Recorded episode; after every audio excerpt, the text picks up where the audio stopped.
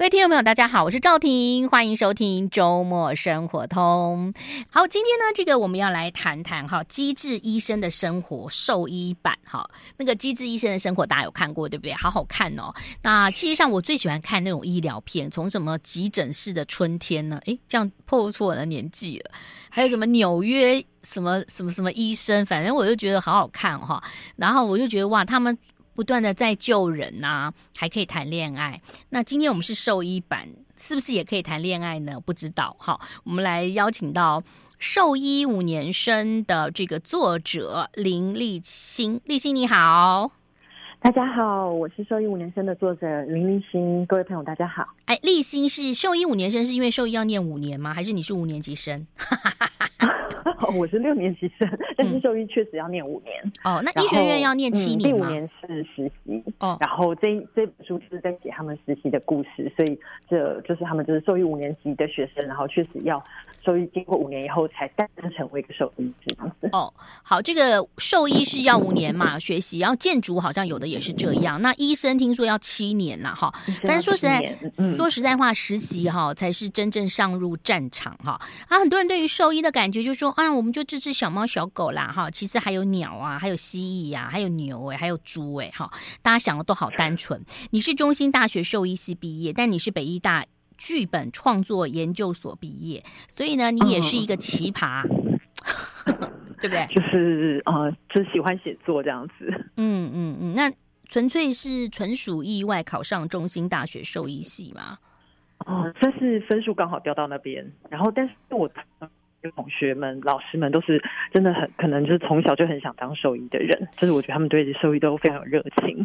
其实中兴大学兽医系的人蛮多的，就是你只要到呃台北的一些这个呃宠物的医院啊去看，有台大体系，有中型体系，中心算蛮多的，对不对？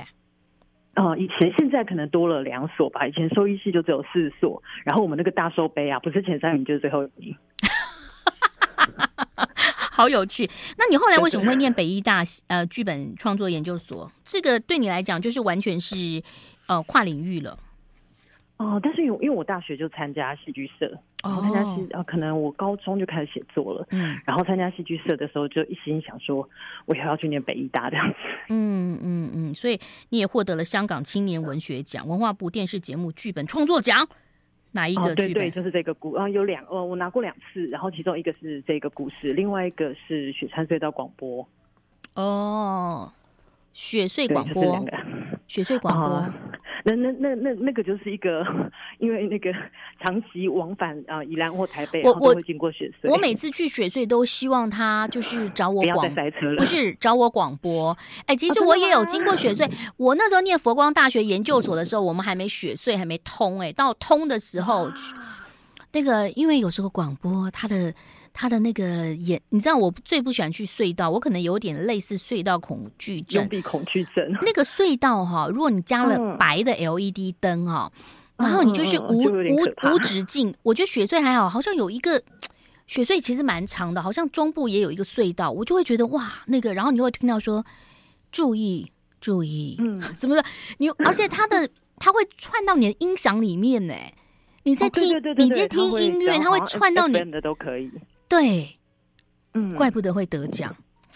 哦，但但但是它是借由一个悬疑的，就是算是推理的故事来讲，就是农地被过度开发，或者是就是啊宜兰的一些现况这样子。哦，对了，我们宜兰的这个，我们宜兰同乡要好好的让我们的宜兰有很多很多很漂亮的地方，好山好水。毕竟我们也是同乡嘛，哈。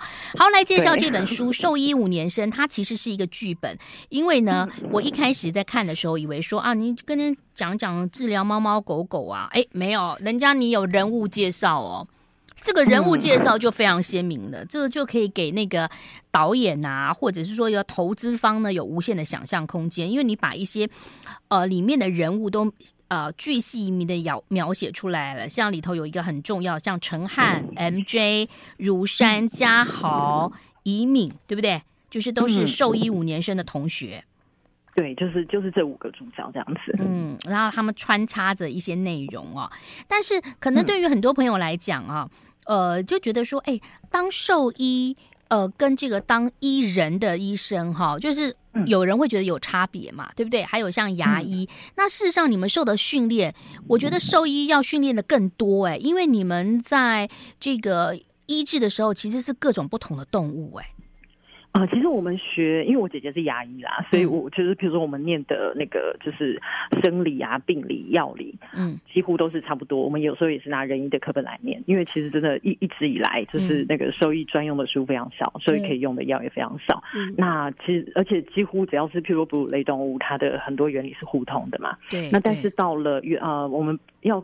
啊，所以我们可能没有像人医那么精，或是呃分专科的发展也是近几年才有的。嗯、然后我们呃比较不一样的地方是我们要念的种类比较多，譬如说、啊啊、特宠啊、爬虫啊。哦，对哦，爬虫哎，我都还没想到。嗯，以前我们兽医系每间宿舍打开都养不一样的东西，有蛇对不对？对，蜥蜴还有鸟，对，然后老鼠啊、兔子啊，然后。狗猫还是主要大宗啊，然后大动物就是，嗯，嗯。大动物的一除，比如说用药或者啊，像反刍兽，反刍上面他们有就是几个反刍位嘛，嗯、所以用药可能就会跟我们平常的那个哺乳类动物有些不一样。无尾熊、熊猫，对不对？鳄鱼，嗯，鳄鱼、嗯、就是对，在动物园，我我以前也在动物园实习过。哎，黑熊，嗯，哇，那真的要学好多哦。嗯好有趣哦，蛮恐怖的。哦，不是啦，我开玩笑，就是说对我来讲，哇，因为你那个黑熊妈妈，他们是就是对黑熊的习性非常了解嘛，但是那个兽医这广泛都要学，嗯嗯嗯，到后头才会有所谓的专科，对不对？你专攻哪一些是吗？对对，一开始就是先接触，然后哦、呃，对我来讲，就是因为我。呃，我个人啦，就是我是真的一一直都是以为说我长大以后要当个作家，然后所以就算是在念中心兽医系的时候，嗯，我也在想说，好，我念完我譬如说拿到学位或什么时候，我就要去念北医大研究所了。可是，对啊，然后如果没有在那个第五年这一年实习的，就是接触到这么把把我们以前以往所学的实际用上来，或者是我我就是其实有一点像这五个主角的遭遇这样子。然后其实实习的时候或是在啊、呃、在治疗呃，在实际看诊的过程当中，嗯、我觉得我们虽然面对的是疾病，面对的是主人跟生病的动物，嗯、可是我觉得比较多是面面对这一个人自己的。心魔，或者是他的性格的的的的问题这样子，嗯、然后我也因为在在实习的时候，就接触到这么多，嗯、就等于你每一科都要轮过一次，然后看看自己适合什么，嗯、然后或者是或者是也许发现你根本不适合当兽医，也是有可能的。对、嗯、对。然后我呃如果没有实习，我可能不会去考兽医师执照，我就觉得我应该就是会当一个编剧这样子。嗯，所以你现在是有兽医师执照，也是当编剧这样，对不对？哦，对我我呃，我实习完就就是先先拿到执照，然后再去念北医大这样子。好，给父母一个交代，但是也给自己一个交代哈。我们先休息一下了，待会儿我们继续聊。嗯。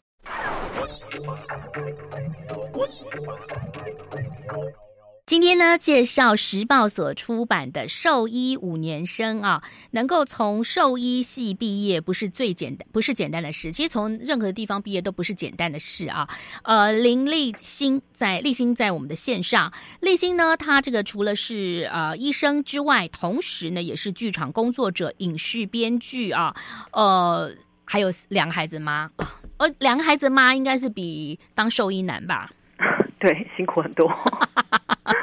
嗯，好，你刚刚讲到兽医，就是五年的时候要轮一下嘛，哈，嗯，那所以呃，在你这个剧本里头啊，这个等于算是呃不算剧本了，也算可能也是后面会改编剧本。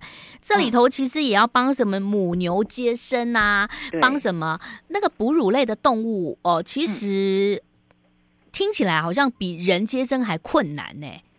对不对？困难是在于，因为因为他们其实他们都会自己生，理论上正常的状况下，嗯，那像嗯，譬如说在故事里面的的设定的情景，嗯、或者是我们自己实地发生过，譬如说像我有帮水鹿接生，水鹿，对，哦、那水鹿它是一个，它啊、呃，其实这些动这些动物它在自然界它本来就会自己生嘛，嗯，然后或者是遇到它也会有一些生不出来的几率，那它就自然的死亡或什么的，嗯、那可是，一旦它变成经济动物之后，那比如说它被啊水鹿。被豢养的时候，嗯，他本来就很容易紧张啊。那那一天，嗯、那一天就跟故事里面一样，真的是台风天。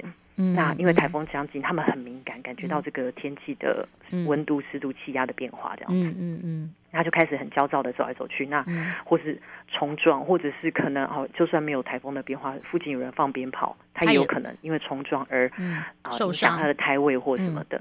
嗯、然后那通常以以我就是为了写这个故事，我还特地去请教老师啦、同学、嗯、学弟妹这样子，就是实际还有在从事这样的工作的人，嗯、那他们有很多给我很多资讯，嗯、就是通常主人会自己死啦，就是动物是如果动物可以自己生，还留让它自己生，那、嗯、那个不能不能的话，主人会帮忙，不行的话再。会再请兽医过去，所以兽医过去的时候一定就是很紧急的。对对对，很紧急，所以我们可能真的就是半啊晚上就要开着车去这样子。其实那个嗯，有的主人他们在养的时候，他们主人很厉害耶，哦，嗯、对不对哈？就因为他们有经验嘛，他们很有经验，他们很有经验。嗯、不过你刚刚讲到我印呃印象很深刻，因为我们家狗也是我接生的啊，哇然后。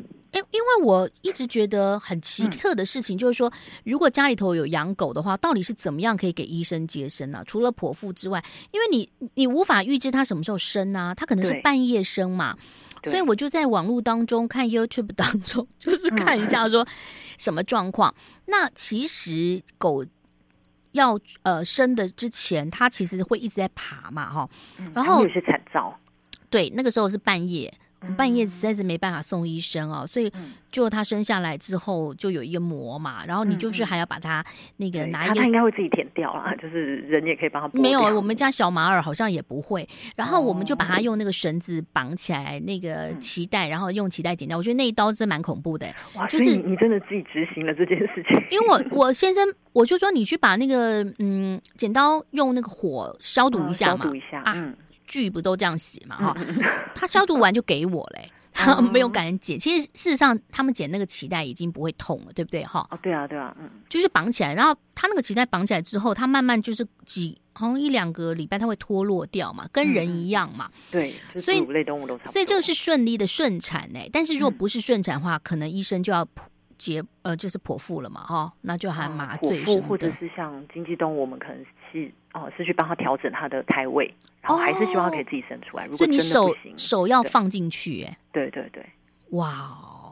就因为他们是大动物啦，那比较大只的动物。那我想要了解，就是说像有一些人就实习，他都，那、嗯、你你你怎么会正好实习碰到了这些经济动物要生产呢？是每一个人都可以碰得到吗？没有哎、欸，就是运气好。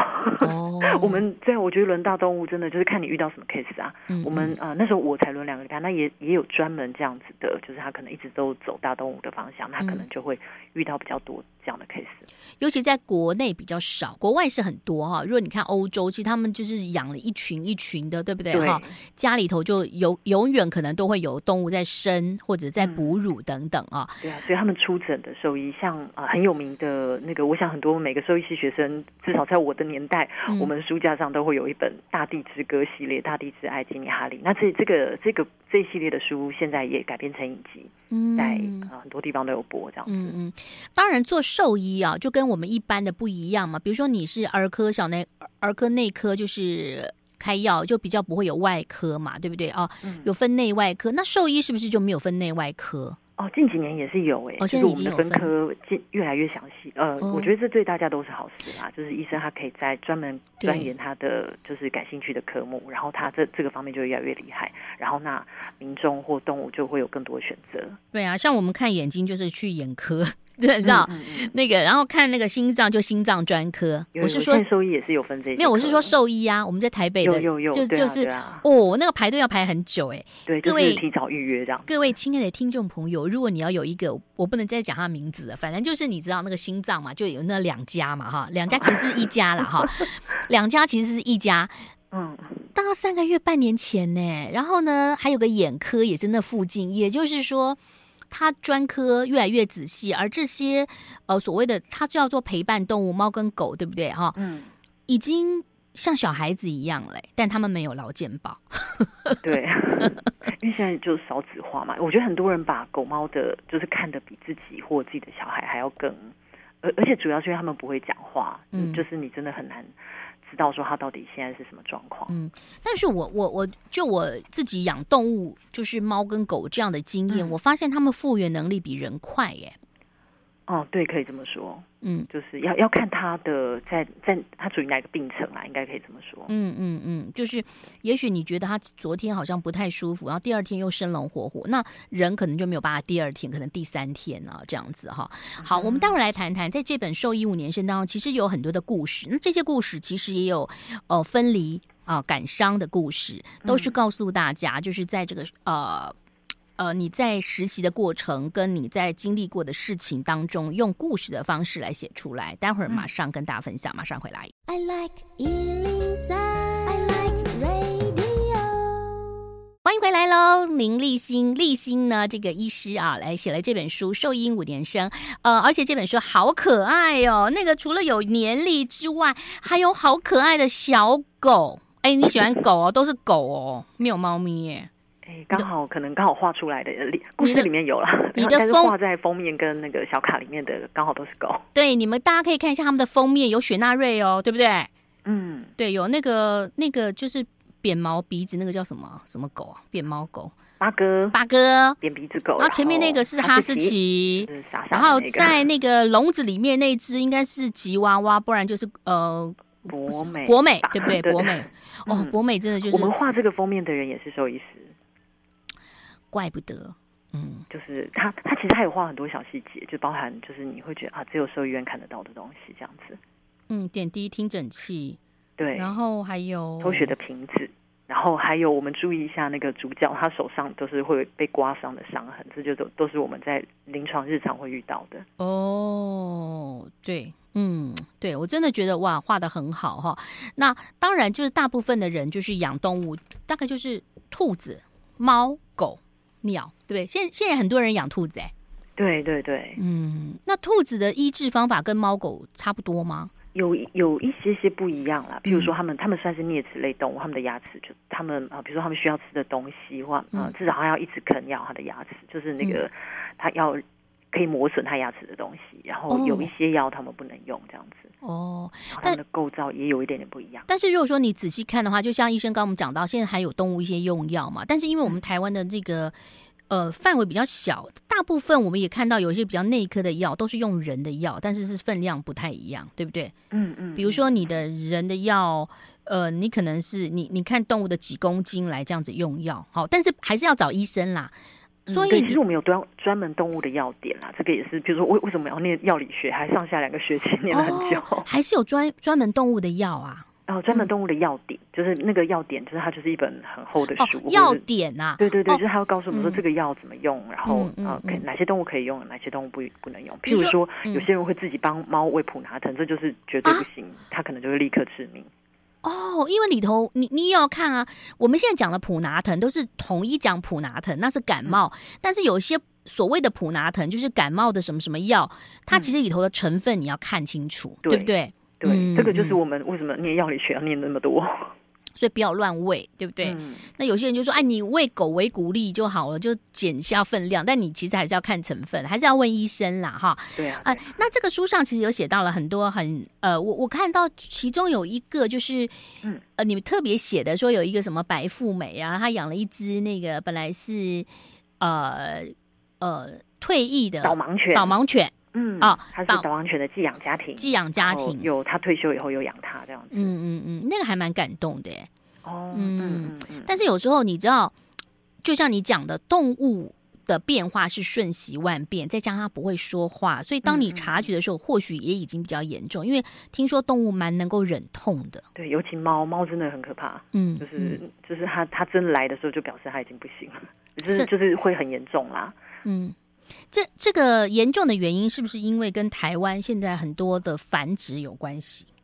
啊、呃，品哦，繁殖通常我们比较常见到的是品种猫啦，就是大家比较、嗯、因为就是在呃市场的喜好就是喜、嗯、呃喜欢推陈出新嘛，比如说很久以前是金吉拉啦、波斯猫啦，那现在有很多什么挪威森林布偶猫或者是。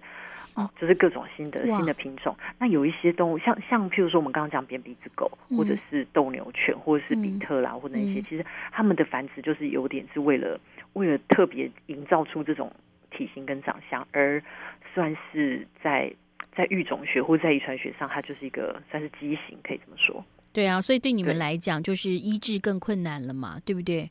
嗯，而且其实这些这些物种也也生活的蛮辛苦的，我觉得。而且有一些狗好像听说刚刚出生就要被折尾巴，对不对？就是哦，你是说哦，我们现在比较少医院在做这种剪耳啊。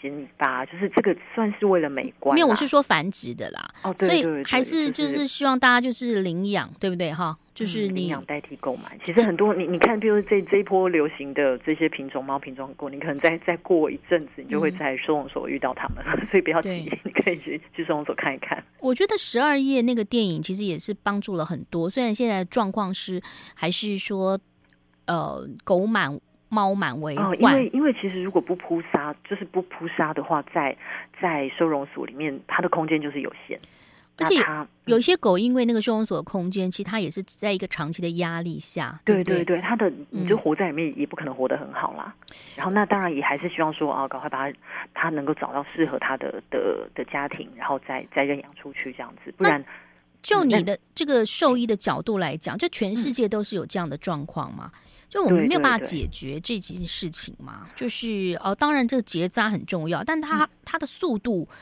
因为毕竟狗两个月怀孕就会生下来嘛，嗯、对不对？嗯、就是说它好像完全那个速度赶不上收养的速度，所以你就会看到很多的狗场，很多的爱妈从二十只变三十只变一百只，越养越多越越多。对，然后 它也没办法，那甚至有一些些的收容所还会请他们，就说你们要不要？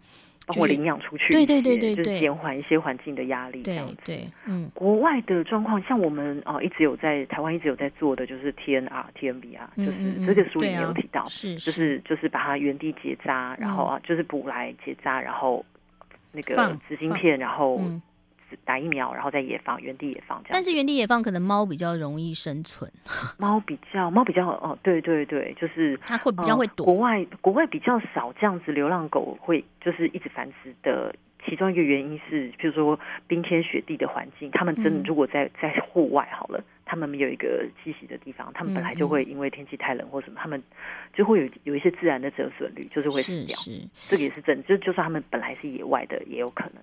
然后那在台湾是，啊、嗯呃，我觉得 TNVR 一直没有没有没有没有办法说，就是好很大量的在做，然后可是它是一个线，比如说这个环境里面是固定的族群，可是比如说放，那可能还有外外来的族群，或是。还是持续有人在喂养，对，那他就就是我觉得这是一个很哦、呃、有有点难以解决的问题，嗯、所以有时候城乡的也有一点差距，比如说你在都会区，你就比较少看到流浪狗，然后在都会区流浪狗也找不太到食物哈。那但是有时候你到乡下就会看到有些人就是放养的状况，乡下比较常见的是说他是那个。半野放，就是它是我，它它算我家的狗吗？也不一定，就是它在我家附近，然后我就喂它，然后那你说它，比如说它生病了，该谁照养，或者它去咬了别人，该该算谁的？然后它不是我的哦，只是这个时候它它它又不是它主人了，是对，就是对，会有一些这样的问题。但就是这他们都是生命哈，虽然我我觉得可能还要立法了哈。那但这个又是另外一个话题，我们先休息一下，待会儿来继续来谈谈这本书，马上回来。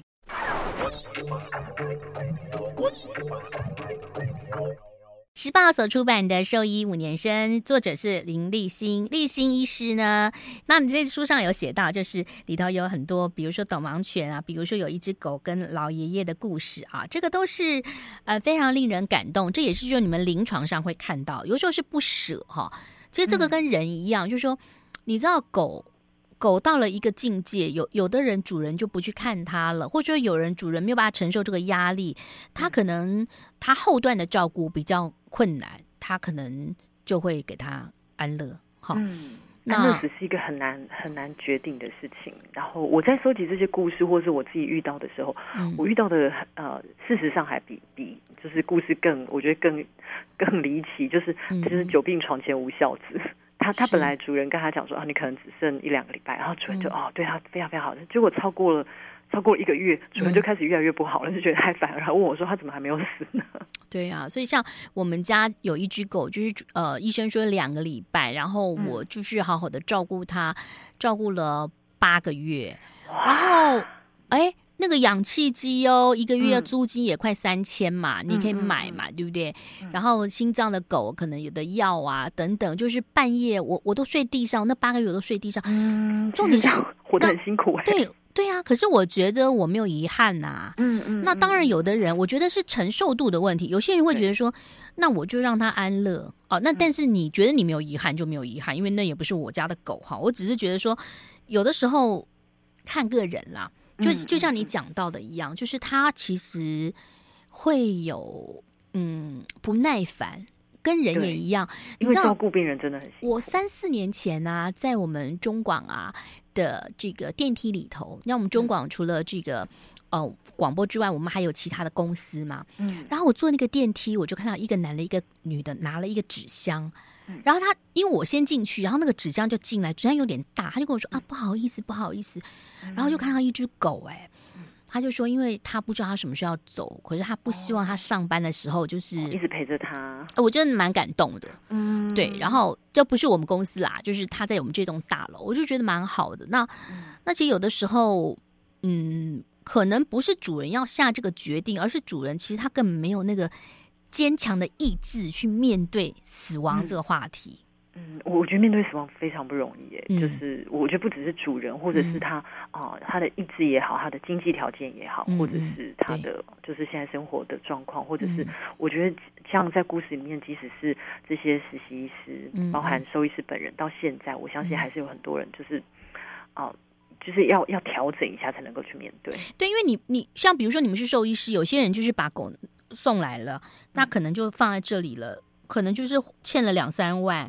然后就不来了，他宁可不要这只狗，还不要付钱。那你不是兽医师，永远不可能，你诊所都那么多狗跟猫嘛，对不对？对，就是，而且人家就觉得你应该有爱心啊，就是那那那为什么你爱心做一半呢？嗯，对对对，所以有的时候还有一个就是说，当你在救援狗的时候，你要想后头的步骤怎么样。你救到了它，你后面可能它有八年、十年嘛，狗狗跟猫的生命大概十五、二十年哈，最多二十年嘛，二十二年。照顾的很好的，这个都要想。对，十几年。那你你这样子当兽医，每天面对生死，你会不会很挣扎？嗯，我我觉得那个情绪的压力是非常大。嗯，然后哦，但我觉得也有好的一面啦，就是比如说尽量像像，譬如说在故事里面，就是我我让一个我们让一个就是他一直很挣扎无法面对死亡的一个他甚至他甚至休学再回来念的一个兽医系的逃兵陈汉。嗯，他啊第一个动物出生在他的手里。嗯，就是他，就握着一颗蛋，然后一只小鸭子。就是我觉得迎接新生命的来临，或者是好，我们终于把一个他握着一颗蛋，然后慢慢变成小鸭子。对，就蛋就在他的怀里孵化了。哦，哇，就是好温馨哦。剧场主人给他的礼物，但是我觉得这所以他一辈子不会吃鸭，有可能。或者是他哦，对，这个故事里面也有讲，他就是在面对难产的时候，嗯然后他要怎么说服。啊，牧场主人的小小儿子跟他讲说，为什么我们要做这个决定？为什么要让他的啊，把就是他肚子里的宝宝已经死掉了，那我要怎么把它拿出来？这样子，嗯，就是我觉得那都是很难以面对的。可是我觉得哦，或者是像里面还有一个故事，是他他非常多才多艺的一个男生，他可能有很多选择，他不一定要当兽医师，可是他因为一个。他要算是善不得不的谎言，或者是他的无心之过，嗯，然后上天透过他的手，有一有一只动物在他的手里面走掉了，嗯，他就想说，有没有可能上天透过我的手去拯救另外一个生命呢？嗯，就是我觉得我们每天的生活其实就是当然也有很难过的，可是如果好吗？就是跟死亡拔河，好不容易有一天拔赢了，哎，好，那今天好像可以过得开心一点。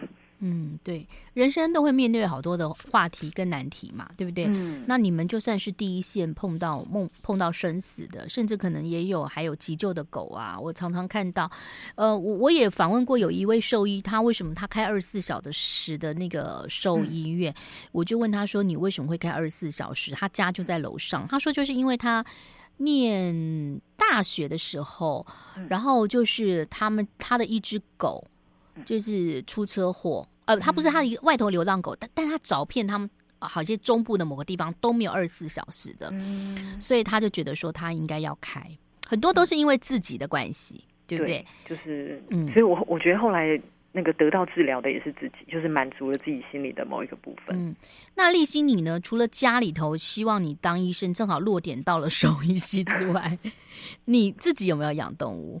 我我的动物就是大学的时候那个主人送给我的耶，嗯，就是哦、呃，对，我的两只动物，一只是也是大学捡到，那时候它眼睛都还没有张开的一只小猫，嗯，然后另外一只是主人，他就是也是像你讲的一个纸箱啊送过来，那他妈他那个呃我的狗的妈妈是产乳热。就是他，他呃生生完小孩，然后呢，因为因为钙离子不平衡，就因为泌乳的关系，然后所以他妈妈就有点昏倒。那他主人很紧张，以为说这会不会传染给小孩，所以一窝小孩全部抱来。那因为小孩。就是根本没有生病啊，小孩健康。也没开那老师那时候，嗯、对老师就分配我们说，好，你们负责跟那个小小狗宝宝玩，啊，老师负责治疗治疗那个狗妈妈。嗯，那因为其实那个他就是传说中的打了一针就站起来了，所以我们还在跟小狗玩的时候，狗妈妈已经要准备要回家了。然后我就玩的好开心哦。然后那个主人就说：“哎、欸，我们家已经养十三只了，如果你要的话，这个可以送给你。”所以你两只狗都是主人给你的。猫对，一只猫猫是捡到的，然后狗是就是在这样那个真的真的在实习的时候主人送给我，而且因为他说他真的很可爱，我还想说，哎，是主人，就是你真的要送给我吗？我还犹豫一下，那主人说好，没关系，你犹豫一下。那就是，譬如说我我下个月来打预防针的时候，嗯，你你决定好在，就是他他不是说硬要推给你，或者是他不要这只狗，他是我觉得他是非常爱狗的人。哇哇，好感动哦哈！而且对我觉得是缘分，因为我们你看那么那么多实习生看到小可爱的小狗就就围在那边，然后每个人就就是因为我们负责跟狗玩嘛，然后老就是没想到玩了一下，我我还我还放在怀里舍不得还给他，然后主人还跟我说，那你要的话这次可以送你。哇，所以这个有时候都是一个缘分哦。我觉得最主要是你要爱动物啦。才能当一个很棒的兽医师。我们先休息一下，待会儿继续聊。嗯，好。I like 103, I like radio。欢迎回来喽！今天很高兴呢，介绍这本书《兽医五年生》，我觉得很适合在年前去阅读。哎，因为有的时候呢，呃，你看了这些内容，你就会发现说，哇，其实，嗯，里头真的就是很有趣。然后呢，呃，不仅是狗跟猫，还有猪哦，还有、嗯、还有很多很多的动物，你才知道说，哎，其实第一线的医生其实呃不是那么轻松的，不是我们讲说他其实是有好多好多专业的哦。那这个立新，你刚刚讲说两只猫跟狗都是主人给你，这也是缘分嘛，开启了你这个呃养小动物的缘分。所以呃，在医治别人的动物的时候，跟你自己面对你的动物的时候。那个心情会不一样吗？会耶，就是面对自己的动物就会比较 比较不理性一点，会哭啊，怎么了？对对，然后然后也因为这样，就是真的比较可以理解主人的。像有时候我们会遇到，有时候主人真的好紧张哦，你就会觉得他问了一百个问题，然后里面可能 九十九个问题是属于同一个问题之类的。嗯而且你知道冬天，你就知道他是因为紧张，他也不是故意要占用你的时间或什么的。像你知道，我每次带我们家狗去看诊，我都觉得旁边的人一定会说，有一种冷就是妈妈觉得你冷。对对对对，我们家狗有围巾啊，穿两件衣服，暖暖包。对，没有暖暖包太夸张。我开车我还给他包一个大毛巾，因为我怕它拉或吐嘛哈。然后我每次进去，我都觉得大家都很用异样的眼光看我。我都说不好意思，我们家小你不在乎。我说我们家小马尔怕冷，嗯，而且我但如果说他有心脏病的话，确实是要注意保暖。而且我们家小围巾还是医生送的，嗯，对，所以他也他也觉得他又要保暖啊。对啊，而且医生说就是有一些小狗就是要当那个呃太上皇供着，嗯嗯嗯，对，年，年纪大的有些狗真的比较敏感啊，它有些狗它就是、嗯、就是好像对环境没有没有没有太大影响这样子。哎、嗯，那你们实习的时候？呃，就是你看过最特别的动物是什么？因为刚刚丽文说蜥蜴嘛，蜥蜴也要看，对不对？我看过，我自己看，呃，我哎，那个我们在学校有真的就是学校实习的那个野生动物，时间其实很短。像比如说，真的同学报，就也我有写在故事里面，同学有报一个黄金蟒蛇，嗯、他说就是我们会 比如说报 seminar，就是啊、呃、是。他本来治疗前长这个样子，然后经过什么什么治疗，治疗后长这个样子，然后我我分辨不出来 他治疗前长跟他他病在哪里，我看不懂。那那有些同学就喜欢蟒蛇，对不对？我我没有很喜欢猫。我说有些人有些同学会喜欢，有些同学或是或是他接这个 case，他就是觉得很特别，就是因为我们不是每个 case 都可以报，一定是他比譬如说有讨论的意义，或是他是一个。啊、哦，就是让我们让大部分人是可以学习的，所以他才报嘛。那所以一定是好，一定有需要讨论的地方，很很值得看。我怎么看我都看不出来，就是他生病前跟生病后有什么不一样。然后就可能我觉得野生动物真的比较特别。然后另外一个是我在动物园实习的时候啊，那真的很多年，嗯、那时候刚好那个。无尾熊来，嗯，然后那吴伟雄第一次要做健康检查的时候，那也是一堆记者围在那边，然后我们我们平常连碰到伟雄都很难，可是比如说我们拍帮他拍 X 光啊或什么什么，然后那个、嗯、那时候的医生就跟我们说，好要包现在赶快包，就抱着吴伟雄拍 X 光。哇，好可爱哦！你看，像我我们还大啊，林旺也都还活着。好好久以前，我这样显得我很老。像我，我去澳洲才抱到无尾熊，那个年代还可以抱无尾熊。其实无尾熊不是你大家想象中好温暖，它的那个爪子其实还蛮刺的，蛮刺的耶。对，我觉得抱狗还比较舒服一点。哦哦，所以哇，真的是很有趣的事情。那兽医其实实习的时候跟这个在看诊的时候就不一样了，因为你们兽医就是每天要在那个地方看诊，也是小小的地方。然后真的像现在虽然很多专科。哦，但是你们如果要拍 X 光啊，或做超音波，对，也是你要自己跟他搏斗的，就是因为，但但现在有引进一些动物行为学啦，就是会让他们在一个，呃，说我说搏斗当然是开玩笑，就是在一个他也觉得舒适，我们也也没有太大危险的状况下，然后很快的进行完这些检查。那你们照 X 光、超音波是不是都要都都要麻？麻醉呢？X 光不用吗？那如果说其他心电图等等呢？嗯，大部分是不用的啦。哦、那除非有一些比较特殊的角度的检查，比如说髋关节或什么什么，我需要他在一个很放松的状况，嗯，这样子检查出来才会是准的。所以其实跟人不太一样，对不对？嗯，哦、或者是对啊，人人因为你可以控制自己啊，你跟他说不要动，他就不要动。嗯嗯嗯。好，在这本书当中，其实我真的觉得，如果大家拍成电影或电视剧的话，真的是要花很多心思，因为小。他们说，动物跟小孩最难拍，是最难拍。然后里面有好多动物跟小孩，但但我觉得它很重要的是，它还是有一些人的情感啦。我会觉得哦，不管是在实习或是现在，我觉得在实习的时候，真的是因为同学的感情，然后老师对我们的。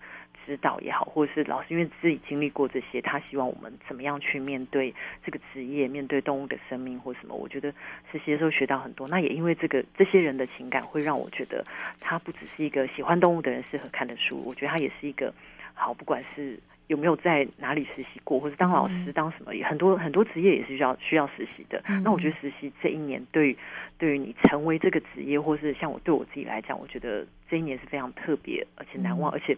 很困难，然后我真的好不容易跨过这个困难，就会真的就是很难忘，然后让你变成现在的你。